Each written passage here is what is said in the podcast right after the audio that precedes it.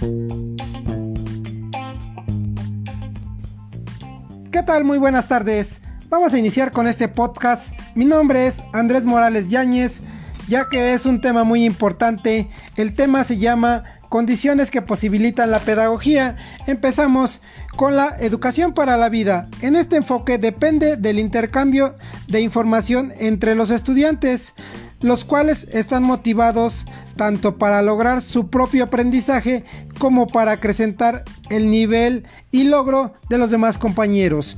Todos sabemos que para ser íntegros y realizarse como personas no basta en tener muchos conocimientos, también hay que analizar actitudes y valores de nosotros mismos y de los demás.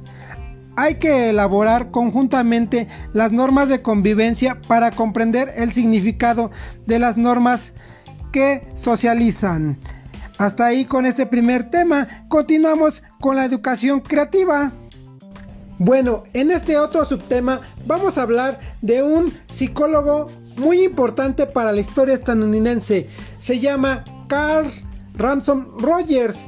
Este psicólogo nos habla, ¿no? Se, se pone en un contexto de que pues la naturaleza un microorganismo o un insecto o un bichito llegara a extinguirse o llegara a desaparecer, pues la naturaleza propia se puede este, adaptar a eso, ¿no? O sea, no pasa nada, se adapta, o sea, nos habla que pues nos podemos adaptar a diferentes circunstancias, ¿no? De nuestra vida, ¿no?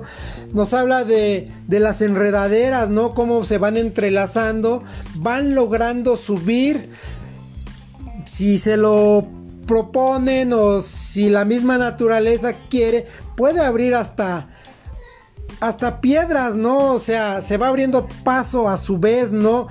Paso a este pues a que no se detiene, ¿no? Y sigue creciendo cada vez más y más, ¿no? También nos habla de de la hierba, ¿no? La hierba cómo se mete entre las las piedras, ¿no? Y también de igual manera pues las va este las va abriendo, ¿no? A tal grado que a lo mejor hasta las las misma hierba pues las puede hacer a un lado, ¿no? También nos habla de, de lo que la comida, ¿no? O sea, si yo me voy a comer algo que me sabe mal o tiene un mal olor o pues nada más no no tengo un buen sabor de boca, pues puede que esa comida sea mala, ¿no? Y me vaya a hacer, me vaya a producir un daño, ¿no? Sea insana, ¿no? En cuestiones de la visión positiva, como el amor, el afecto, la atención y la, y la crianza, es claro que los bebés necesitan amor y atención, ¿no? De hecho, podrían morir sin esto, ¿no? A medida que crecemos, nuestros padres, maestros y familiares nos dan lo que necesitamos cuando lo merecemos, ¿no? O cuando creemos que lo merecemos, ¿no? En este tema o este subtema, pues a mí me fortalece, ¿no? Como persona, porque tengo una capacidad o tenemos una capacidad todos para lograr lo que nos proponemos, ¿no? Para no fijarnos o no quedarnos estancados, sino agarrar y fijarnos metas para seguir adelante y para sobresalir, ¿no? En estos tiempos, pues también yo lo veo, yo lo comparo con la resiliencia, ¿no? De estar, este, pues en línea, ¿no? Estar a distancia, ¿no? Por eso estas dinámicas que estamos ejerciendo hoy en día, ¿no? Como este podcast que es, pues para ustedes, ¿no? Estar en una en una situación donde tenemos que crecer y espero llegue a todos los oídos de todos y cada uno de ustedes, ¿no? Pero vamos a continuar con el siguiente subtema, ¿no? Educación basada en la experiencia.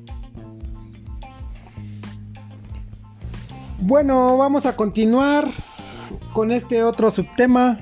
Vamos a hablar de un pedagogo francés llamado Celestín, que nos habla de la escuela popular. Nos dice el pedagogo que la escuela popular es para el pueblo, persigue que sirva a los intereses populares, que sea democrática y participativa. La educación debe seguir dentro de la escuela sin imposiciones. Esto puede ser para impedir notas de obediencia y de domesticación de la escuela capitalista que se imponga al pueblo debe ser una escuela renovada que sea crítica, libre, desalineadora y popular. Esto me lleva a creer que el potencial de un niño de la clase popular tiene la misma capacidad y el mismo derecho que el niño del, proletariado. Por, por lo tanto, pues todos somos iguales. Hay que empezar a, motivar a los niños de escasos recursos. Esto no me lleva este, a decir que hagamos a un lado a los niños ricos, sino al contrario, agarrar y unirlos y hacer que socialicen, que vean que somos iguales y que tenemos las mismas capacidades intelectuales, físicas y de desarrollo dentro de la escuela.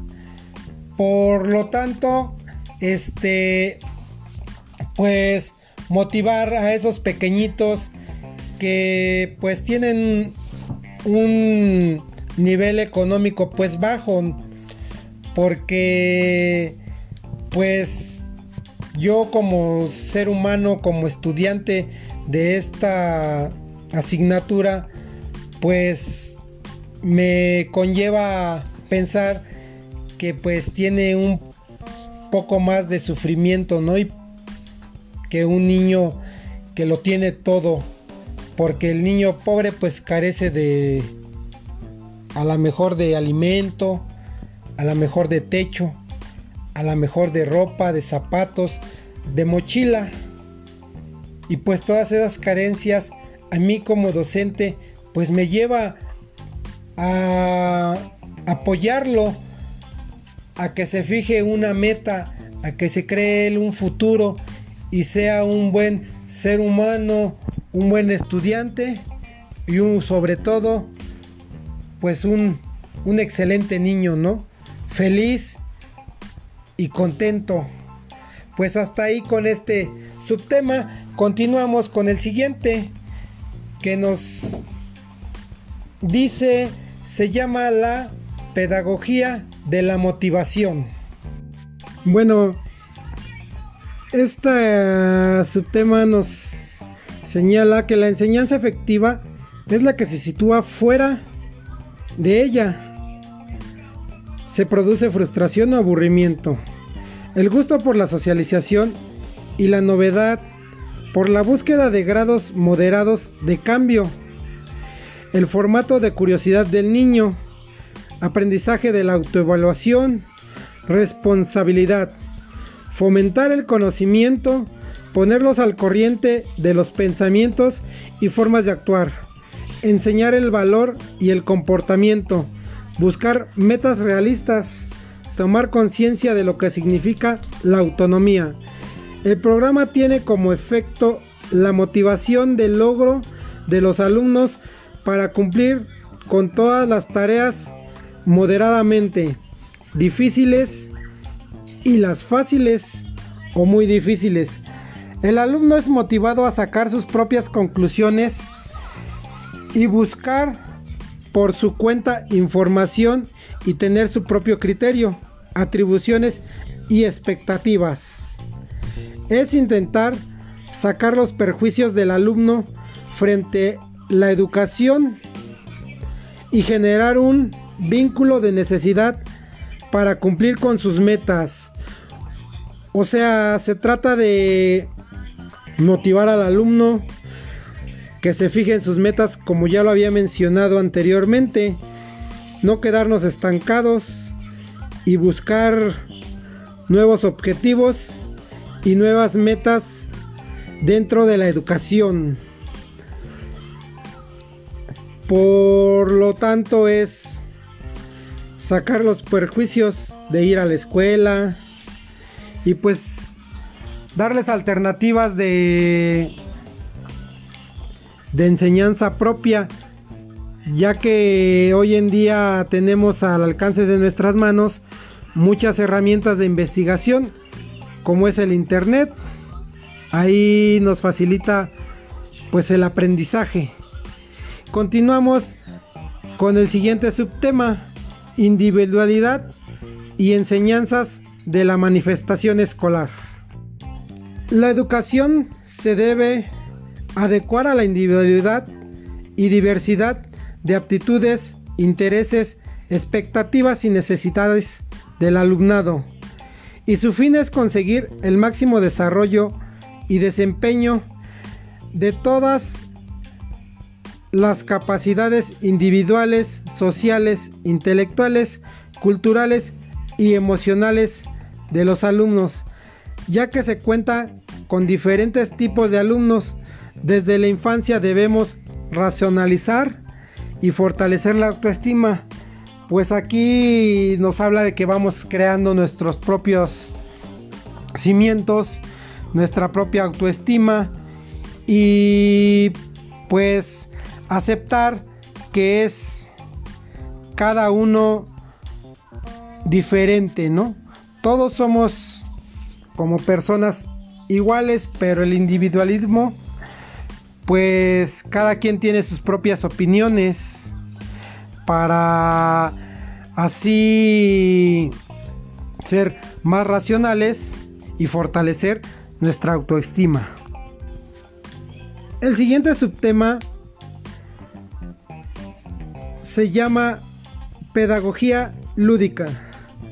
La vida lúdica de los niños tiene una fuente ligazón con la continuidad de los adultos en el conjunto pedagógico orientado a vincular el aprender a vivir dentro del medio con la necesidad del juego de los niños. La pedagogía lúdica es enseñar a través de actividades lúdicas mediante el juego. El niño descubre y conoce de los conceptos sobre la vida, la cultura y los valores. En los juegos también se aprende sobre el control del cuerpo. Nos señala que pues lo lúdico es enseñar al niño a través de juegos.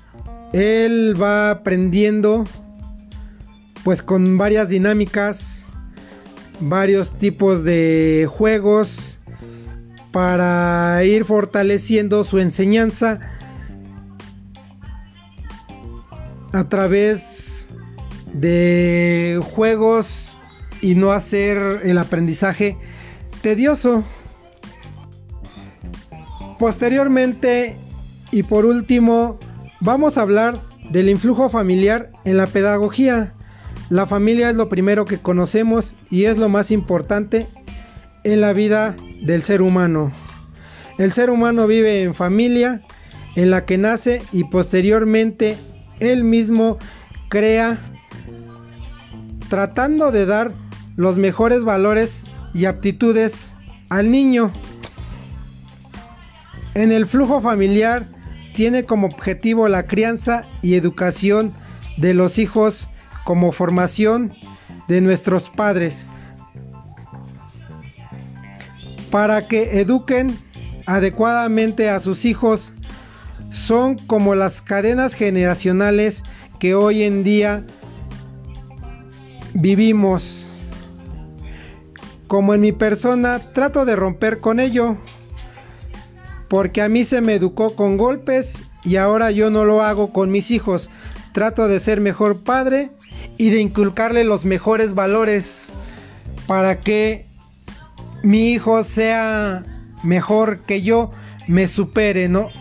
Hay un dicho que dice que el alumno supera al maestro. Por eso yo trato de romper pues ese flujo familiar que yo en su momento tuve, ¿no? Que eran golpes, gritos, regaños y castigos. Hoy en día pues trato de ser más tolerante con mis hijos darles los mejores cimientos para su vida y sean unas grandes personas. Ok, ya para concluir este material, voy a cerrar con una frase. Si un niño no puede aprender de la forma en que enseñamos, quizás deberíamos enseñar en la forma que aprenden.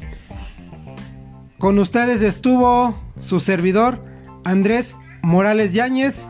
Que tengan un excelente día.